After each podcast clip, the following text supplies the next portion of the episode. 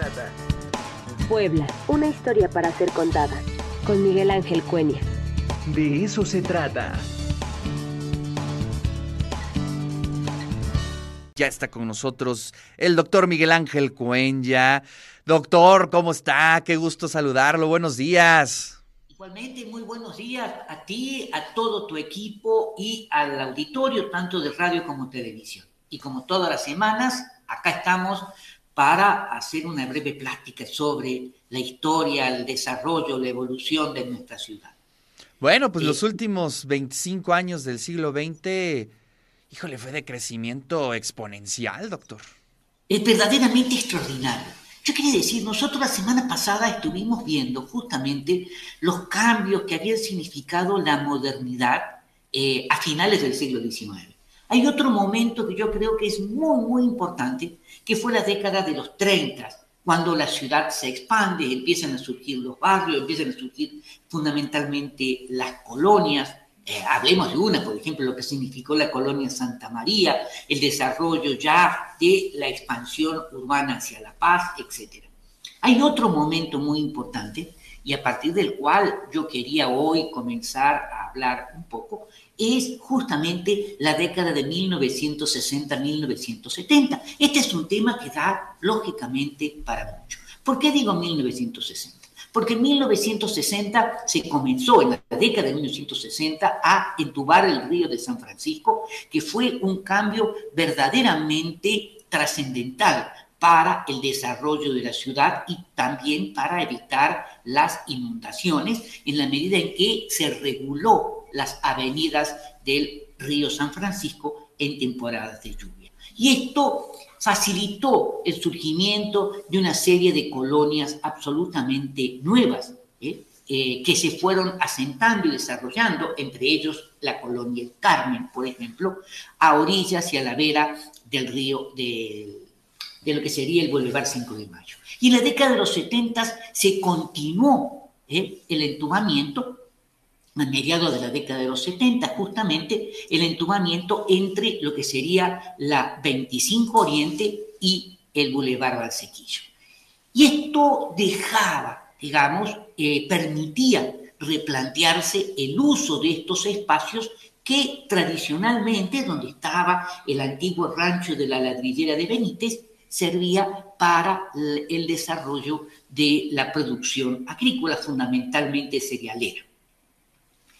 Ahora bien, lo que nosotros debemos señalar es que en la década de 1960 no solamente la trascendencia se basó en el entubamiento del río de San Francisco, sino también en el establecimiento de un cordón, de una zona industrial muy importante con el establecimiento de la planta Volkswagen, ¿eh? en segundo lugar la terminación de la autopista mm, México-Puebla ¿eh? y el establecimiento de un cordón industrial que iba desde Texmelucan hasta Amozoc, inclusive en algunas cosas un poquito más allá, y que verdaderamente esto implicó, significó un profundo cambio, una profunda transformación y que se vio reflejado en eh, los cambios de la ciudad. Eh, inclusive el centro histórico comienza a cambiar a partir de la década de los 70. La década de los 70 el centro histórico era un espacio neurálgico que concentraba todas las actividades políticas, sociales, culturales, económicas eh, y además del transporte. Todo el transporte circulaba y como yo decía la vez pasada, vivoreaba alrededor, dentro del centro histórico, en donde eh, la ciudadanía, los habitantes de la ciudad, no estaban acostumbrados a caminar demasiado dentro del centro histórico porque el transporte ahí estaba.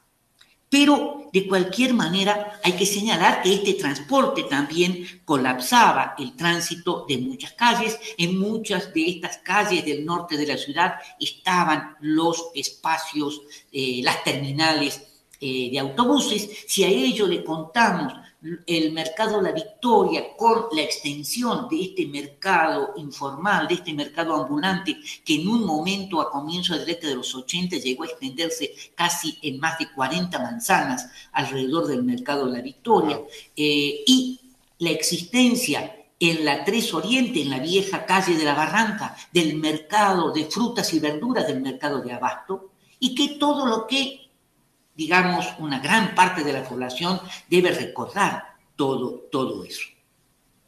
Entonces, eh, acá vienen fundamentalmente los cambios a partir de la década del 70. A partir de comienzos de la década del 70 comenzó la ciudad a expandirse territorialmente eh, y la población, muchos sectores de la población, especialmente aquellos digamos, de ingresos medios, medios altos, comenzaron a abandonar el centro de la ciudad y a instalarse en colonias más eh, retiradas, podemos decir periféricas, que por supuesto que para nosotros hoy no son periféricas, como fue la colonia La Paz, como era la colonia este, Santa María. Y esto se va a reflejar inclusive en lo que es la superficie de la ciudad. Para poner un ejemplo, en 1930, cuando la ciudad todavía conservaba, es decir, el espacio urbano era el mismo ¿eh? que a finales del siglo XVIII, ocupaba un territorio de 10.6 kilómetros cuadrados. Para el año 2000, es decir, 70 años después, la superficie urbana de la ciudad era, se había extendido a 135 kilómetros cuadrados. Sin contar el proceso de conurbación que ya para el año 2000 se estaba estableciendo alrededor de una serie de municipios que rodeaban el municipio este, de Puebla. Y este proceso de desplazamiento de la población hacia la periferia, de alguna manera es un reflejo de las transformaciones que se van a manifestar en el centro urbano. Para comienzos de la década de 1970 eh, decía, eh, el proceso de industrialización de la ciudad, no solamente la planta Volkswagen y las plantas de automóviles, eh, de, perdón, de autopartes, sino que también de la otra parte vamos a ver una serie de empresas alrededor, digamos, en la zona industrial detrás del Estadio Cuauhtémoc, que se van a instalar también una serie de empresas y esto le va a dar un empuje, le va a dar una fuerza y se va a reflejar en una profunda este, transformación. Y que esto va a dar como resultado que la ciudad estaba cambiando eh, rápidamente.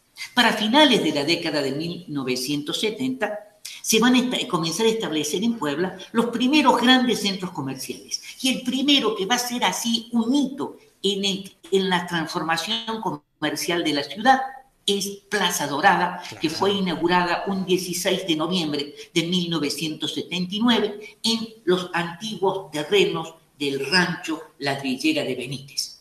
Ladrillera de Benítez, que ocupaba toda esa zona, digamos, eh, y eh, Plaza Dorada se iba a establecer en, una, en un terreno de 60.000 metros cuadrados, verdaderamente amplios, verdaderamente extensos. Fue un problema complejo eh, porque hubo, eh, digamos, una asociación de empresarios, de comerciantes fundamentalmente, que quisieron impulsar con mucha reticencia del sector bancario, no conseguían financiamiento, hasta que finalmente se impuso el proyecto y la idea de tres importantes comerciantes de la ciudad con gran trascendencia y presencia, como Eduardo Vigil Escalera, Adolfo Casares y José Manuel Rodoredas, quienes tomaron la idea de los, un centro comercial que se había establecido en Guadalajara y, e impulsaron la propuesta. El proyecto se desarrolló en 1977, en agosto del 78 se comenzó a construir y la primera etapa de Plaza Dorada se inauguró un 16 de noviembre de 1979.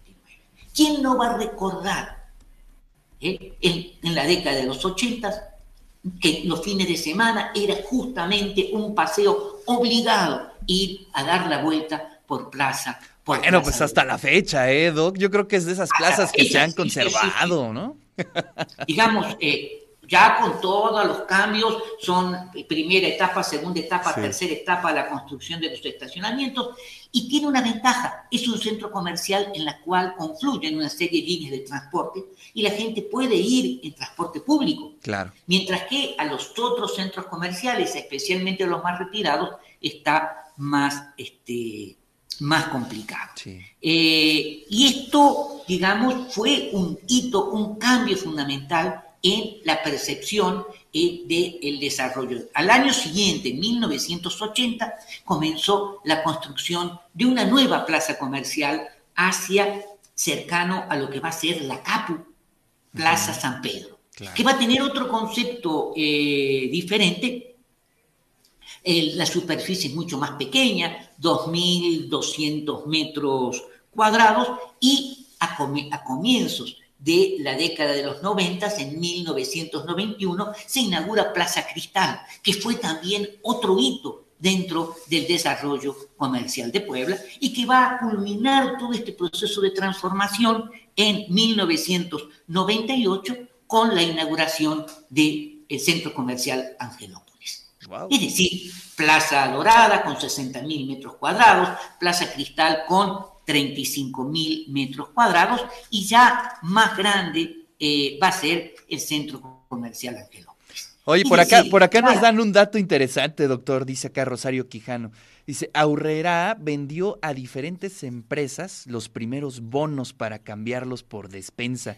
Interesante también, ¿no? Ese acercamiento. Claro, esa es una cosa que, no existía antes. Es decir, eh, Aurrera iba a estar dentro de Plaza Dorada. Era una de las anclas junto con Casa Rodoreda, es decir, había una serie de, negocios anclas muy importantes, muy importantes, y ahí, digamos, toda la juventud de la época eh, circulaba por ahí, está, de posteriormente iban a poner este, los cines, entre otras cosas. Y otros, eh, digamos, de los grandes cambios va a ser la modificación en el transporte. Es decir, se van a cerrar y clausurar todas las eh, centrales de autobuses que estaban en el centro se van a trasladar a la CAPU, digamos, eh, en este, perdón, en Texmel, digamos, hacia el oriente de la ciudad, en, digamos, donde está la CAPU, este, y verdaderamente eso descongestionó. Si a eso le sumamos que se reguló que dentro de lo que sería el centro histórico, que a partir de 1987 se declara monumento eh, patrimonio de la humanidad, digamos, en donde van a ser la 11, la 11 norte-sur, las que van a ser el límite poniente, el bulevar por el sur, la 12-14 por el oriente y la 11 y la 13 oriente-poniente por el sur. Y eso fue generó mucha resistencia. La gente no quería caminar hasta la 11. Hmm. Digamos, le parecía demasiado lejos. Pero esto es exactamente igual que cuando en, cuando en 1804 se construye el Parián para desalojar los tianguis y el mercado ambulante que estaba en el zócalo de la ciudad. ¿Por qué no querían los comerciantes del Parián? Porque quedaba lejos, a dos cuadras. Sí, sí, sí. Sí, en esos tiempos era mucho, mucho espacio, pero sí, pues eh, realmente caminando te haces 10 minutos, ¿no? O menos. Claro, pero eh, a, nosotros tenemos que ponernos a pensar que esto permite hoy que eh, los que ganan centro puedan observar. Eso, eso, se me hace muy, muy parecido a la discusión, ¿no? Sobre algunos están proponiendo que el centro histórico sea peatonal. Pero hay gente que dice, no, porque si no, no vamos a, vender, no vamos a tener esto, el otro. Es una discusión muy parecida. Y es la discusión de todos los años. Es decir, el, mercado ambulante en la época de Navidad, si no pasa los camiones cerca, no vende. No es cierto. La gente está acostumbrada y va a ir al centro. Claro, tiene que caminar un poco más. Entonces, eh, hoy ya se está entrando a peatonalizar alrededor del zócalo, pero tendría que ser permanente. Es decir, yo voto a favor. Yo voto a favor. Para disfrutarlo. ¿eh? Pero bueno, eso es una cosa muy paulatina, eh, se tiene, eh, digamos, la otra cosa que se está discutiendo es cómo volver a atraer población al centro de la ciudad, porque la, gente se fue del centro y entonces hay mucha cantidad de casas vacías, claro. casonas vacías, pero carísimo, muy deterioradas por falta de uso. Entonces, esto que yo le estoy planteando hoy forma parte de un largo proceso de transformación de la ciudad. Claro. Y que esto implica de que las ciudades son espacios vivos que están en permanente cambio, en permanente transformación, y por eso son la resistencia a los cambios y al mismo tiempo los avances y las este, propuestas. Sobre este tema yo creo que vamos a seguir trabajando ya de manera más puntual. Por ejemplo, la década de los 30 fue muy importante en el cambio en la industria textil la década de los 60 fue otro cambio de la industria textil, en donde se deja el algodón y se pasa ya a la fibra sintética. Eh, es decir, hay una serie de cambios en el proceso de industrialización y comercialización de la ciudad. Bueno, esto es un poco lo que yo quería platicar el día de hoy. No, pues padrísimo. Además, aquí nos escribe Lucía, dice, yo sí recuerdo esa primera plaza y que la gente decía que no era buena idea eh, los árboles del Parque Juárez, que no iban a crecer. Y bueno, pues ahí tenemos unos árboles maravillosos, ¿no? Claro que sí. Eh, doctor, muchísimas gracias. Le mando un gran abrazo y aquí nos vemos el siguiente jueves. Saludos a todos. Nos vemos.